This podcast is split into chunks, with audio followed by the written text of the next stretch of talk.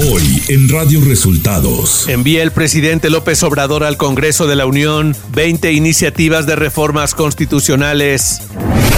Biden pidió al presidente de México que se reúna con asesora de seguridad nacional de la Casa Blanca. Movimiento Ciudadano aprueba candidaturas al Senado y Cámara de Diputados. Esto y más en las noticias de hoy. Este es un resumen de noticias de Radio Bienvenidos al resumen de noticias de Radio Resultados. Ya estamos listos para informarle Luis Ángel Marín y Alo Reyes. Quédese con nosotros, aquí están las noticias. La mañanera. En la conferencia de prensa de este martes, el presidente López Obrador informó que recibirá hoy a Elizabeth Sherwood Randall, asesora sobre seguridad nacional de la Casa Blanca, a petición de su homólogo estadounidense Joe Biden. Hoy viene una comisión de Estados Unidos y me pidió el presidente Biden, quería hablar conmigo, hablamos por teléfono y una de las cosas que se trató es que yo reciba a la representante Elizabeth, que es una mujer extraordinaria, encargada de seguridad nacional, gente muy cercana a él, muy sensata. El presidente López Obrador reveló que estuvo a punto de no recibir este martes a la delegación de funcionarios estadounidenses luego del reporte en el que se señala que presuntamente recibió un arco soborno. Porque no los iba yo a recibir.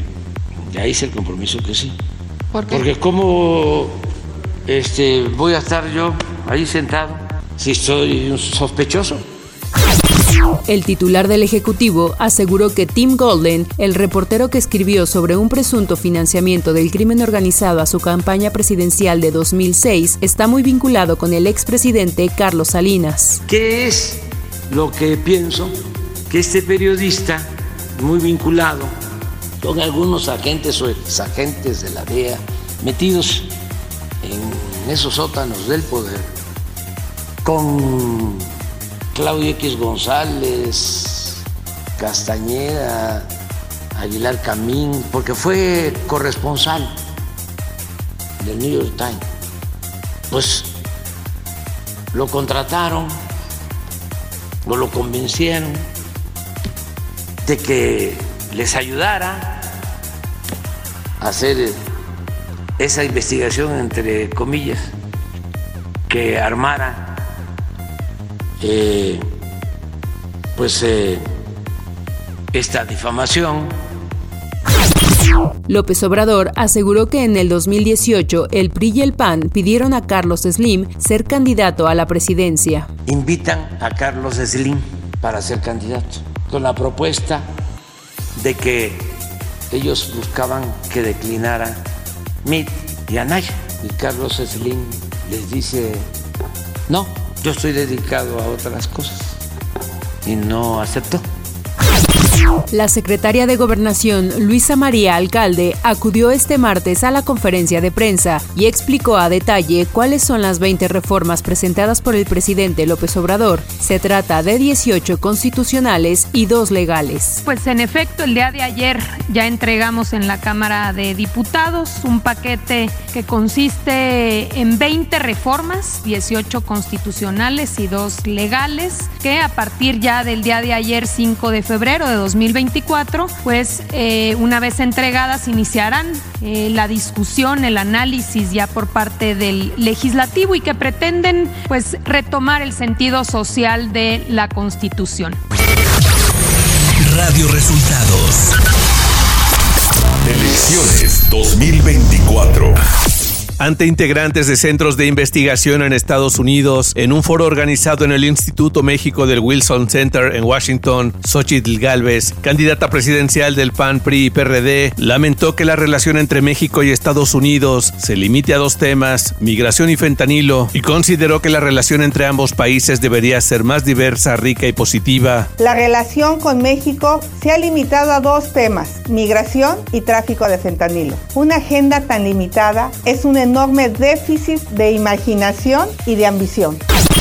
Claudia Sheinbaum Pardo festejó la entrega de iniciativas del presidente Andrés Manuel López Obrador en su cuenta de X. La aspirante escribió Viva la Constitución de 1917. Además, este martes dio a conocer su posicionamiento en una conferencia de prensa acompañada del presidente nacional de Morena, Mario Delgado. Que respaldamos las propuestas presentadas el día de ayer por el presidente Andrés Manuel López Obrador eh, al Congreso de la Unión como reformas constitucionales.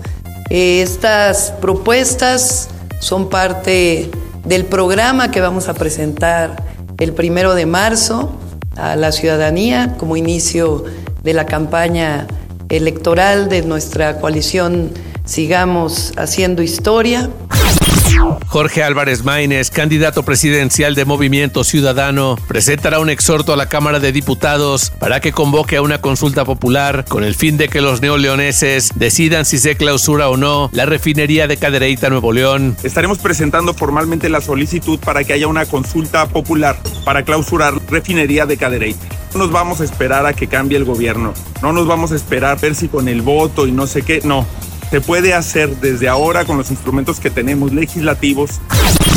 La Asamblea Nacional Electoral de Movimiento Ciudadano eligió a sus primeros candidatos al Senado por el principio de mayoría relativa. Destacan Luis Donaldo Colosio Riojas por Nuevo León, Roberto Palazuelos de Quintana Roo y la experredista Alejandra Barrales por Ciudad de México. Además, se anunció que los candidatos que contenderán por las gubernaturas de Jalisco, Ciudad de México, Guanajuato y Yucatán son Pablo Lemus, Salomón Chertorivsky, Yulma Rocha y Vidal Gómez Herrera. Nacional. El presidente de México, Andrés Manuel López Obrador, presentó este lunes 5 de febrero su paquete de reformas constitucionales. En el marco del aniversario de la promulgación de la Constitución de 1917, el mandatario desde Palacio Nacional enlistó 20 puntos, que en esencia resumen las reformas constitucionales que abarcan varios rubros, como pensiones, salarios, programas sociales, derechos laborales, destacando la propuesta de reforma electoral en la que propuso la desaparición de los plurinominales. Y eliminar las candidaturas plurinominales. El Congreso de la Unión se integrará por 300 diputados y no por 500. Y el Senado se conformará con 64 y no con 128 legisladores como ocurre ahora. Además, el presidente López Obrador propuso que a los jueces y magistrados los elija el pueblo. De igual forma, jueces, magistrados y ministros del Poder Judicial, en vez de ser propuestos por el Poder Ejecutivo y nombrados por diputados y senadores en los congresos, serán electos de manera directa por el pueblo. La Secretaría de Gobernación entregó a la Cámara de Diputados un paquete de 18 iniciativas de reforma a la Constitución y dos legales que envió el presidente López Obrador. Los documentos fueron entregados a la presidenta de la mesa directiva, Marcela Guerra Castillo del PRI, por la secretaria de Gobernación, Luisa María Alcalde, quien acudió acompañada de un nutrido grupo de integrantes del gabinete presidencial. La bancada de Morena, encabezada por Ignacio Mier, dieron su posicionamiento, señalando que van a analizar cada una de las 20 iniciativas. Pero vamos a analizar ya de manera específica cada una de estas 20 iniciativas y conforme al reglamento y conforme a la práctica parlamentaria y el acuerdo político que se suscribe en la Junta de Coordinación Política, definiremos cuál va a ser la ruta el próximo miércoles. Luego de que el presidente Andrés Manuel López Obrador diera a conocer el paquete de propuestas legislativas, la dirigencia nacional de Morena lo calificó como histórico y adelantó que en el partido Guinda hará lo necesario para garantizar que estos cambios se lleven a cabo por el bien del pueblo de México. En tanto, el PAN expuso que analizará con absoluta responsabilidad las propuestas en Parlamento abierto, en el que pidió aceptar recomendaciones de expertos nacionales e internacionales. El PRI expresó en un comunicado que la postura de los grupos parlamentarios del tricolor es única, unánime e inamovible para defender la Constitución y votar en contra de cualquier iniciativa que busque desaparecer los órganos autónomos, debilitar al Poder Judicial o desarticular el régimen democrático. El senador Clemente Castañeda dijo, Yo lo que digo es, eh, el presidente como presidente es un pésimo legislador. Eh, entiendo que su preocupación central está en las reformas, pero ha demostrado durante todo su sexenio que sus iniciativas por lo general no tienen ni pies ni cabeza. Mientras que el líder nacional del PRD señaló que presentar 20 reformas constitucionales a unos meses de que termine el periodo presidencial exhibe el gran miedo del presidente por las próximas elecciones. Este lunes se llevó a cabo en Querétaro la conmemoración del 107 aniversario de la Constitución. En su discurso en representación del Poder Judicial, el ministro Alberto Pérez Dayán afirmó que defender a la Constitución es defender al pueblo mismo. Ciudad de México. Animalistas e integrantes de la organización Acción Directa No Violenta se concentraron la noche de este lunes en la explanada del Palacio de Bellas Artes para realizar una velada por los toros que han muerto en las corridas. Tras la reapertura de la Plaza de Toros México, los manifestantes recolectan firmas para exigir la abolición de espectáculos con animales. Los activistas protestaron encendiendo veladoras, portando pancartas y algunas máscaras para exigir que se prohíban las corridas de toros en la Ciudad de México. Información de los estados. La alcaldesa de Suchiate, Chiapas, Sonia Eloína Hernández Aguilar, pasó por alto la diplomacia de México e informó que viajó a Estados Unidos para aclarar la alerta de viaje emitida en contra de la localidad fronteriza con Guatemala por los altos índices de violencia. A través de su cuenta de Facebook, la edil de Morena posteó una imagen a bordo de un avión y aseguró que busca aclarar la situación. La semana pasada, el gobierno de Estados Unidos emitió una alerta de viaje nivel 2 para que ciudadanos de ese país, así como empleados de gobierno, eviten viajar a Ciudad Hidalgo, Chiapas.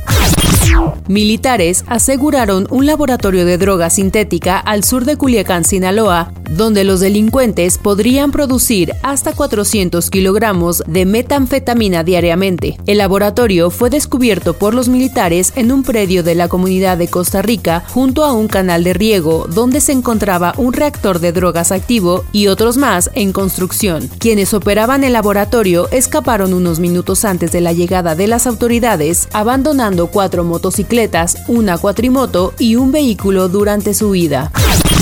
El viernes por la noche, las autoridades en Tabasco nombraron al general Víctor Hugo Chávez Martínez como nuevo titular de la Secretaría de Seguridad y Protección Ciudadana Local. La ceremonia de toma de protesta se realizó en las instalaciones de tránsito y policía en la ciudad de Villahermosa, donde el gobernador de Tabasco, Carlos Manuel Merino Campos, le tomó protesta al militar, quien sustituye a José del Carmen Castillo.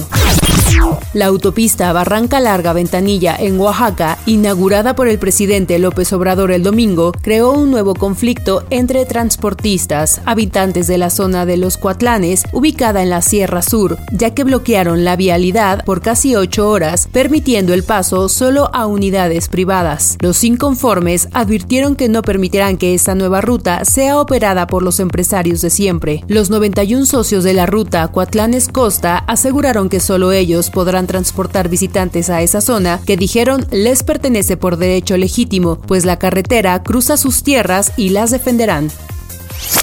Economía. Standard Poor's Global Ratings afirmó las calificaciones crediticias soberanas de largo plazo en moneda extranjera de triple B y B y triple B más de largo plazo en moneda local para México. Las perspectivas se mantienen estables de que prevalecerá una gestión macroeconómica cautelosa durante los próximos dos años, a pesar de las complejas condiciones globales. Esto incluye el periodo previo a las elecciones del 2 de junio, el periodo de transición presidencial y el inicio de la próxima administración. Clima. Este martes 6 de febrero, el Servicio Meteorológico Nacional pronostica que la sexta tormenta invernal de la temporada, junto con el Frente Frío número 33, se desplazarán sobre el noroeste de México, provocando ambiente frío a muy frío, con vientos intensos con posibles tolvaneras, lluvias puntuales muy fuertes en Baja California y además caída de nieve o aguanieve en regiones de esa misma entidad, así como en Sonora y Chihuahua. Asimismo, el ambiente será frío con heladas al amanecer en zonas montañosas montañosas del noreste, occidente, centro, oriente y sureste del país. De acuerdo con el comunicado de la Conagua, la masa de aire frío asociada al Frente Frío número 32 mantendrá el evento de norte en el Istmo y Golfo de Tehuantepec y costas de Veracruz, Tabasco, Campeche, Yucatán y Quintana Roo, disminuyendo en el transcurso del día. Radio Resultados Internacional. El expresidente de Estados Unidos, Donald Trump, exhortó este lunes a los republicanos en el Congreso a oponerse al acuerdo que prevé un paquete de 600 mil millones de dólares para Ucrania y una reforma que endurece el sistema migratorio estadounidense, principalmente con México. En su red social Truth Social, Trump señaló que solo un idiota o un demócrata radical de izquierda votaría por este horrible proyecto de ley fronteriza que solo da una autoridad de cierre después de 5 mil intercepciones diarias, cuando ya se tiene el derecho de cerrar la frontera ahora los republicanos condicionaron su apoyo a un endurecimiento de la política migratoria.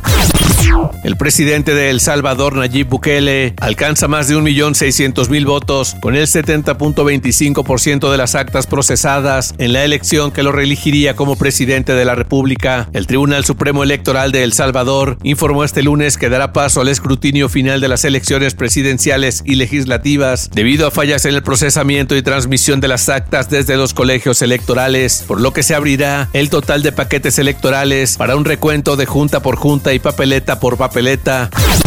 El gobierno del presidente Javier Milei en Argentina intervendrá durante un año todos los medios estatales dentro de su política de reorganización de las empresas públicas, según lo confirmó el decreto publicado en el boletín oficial este lunes. La agencia de noticias Telam, el portal Educar, la Radio Nacional, la televisión pública y las señales de contenidos públicos segmentados integran la lista de medios intervenidos durante un año con opción de prórroga.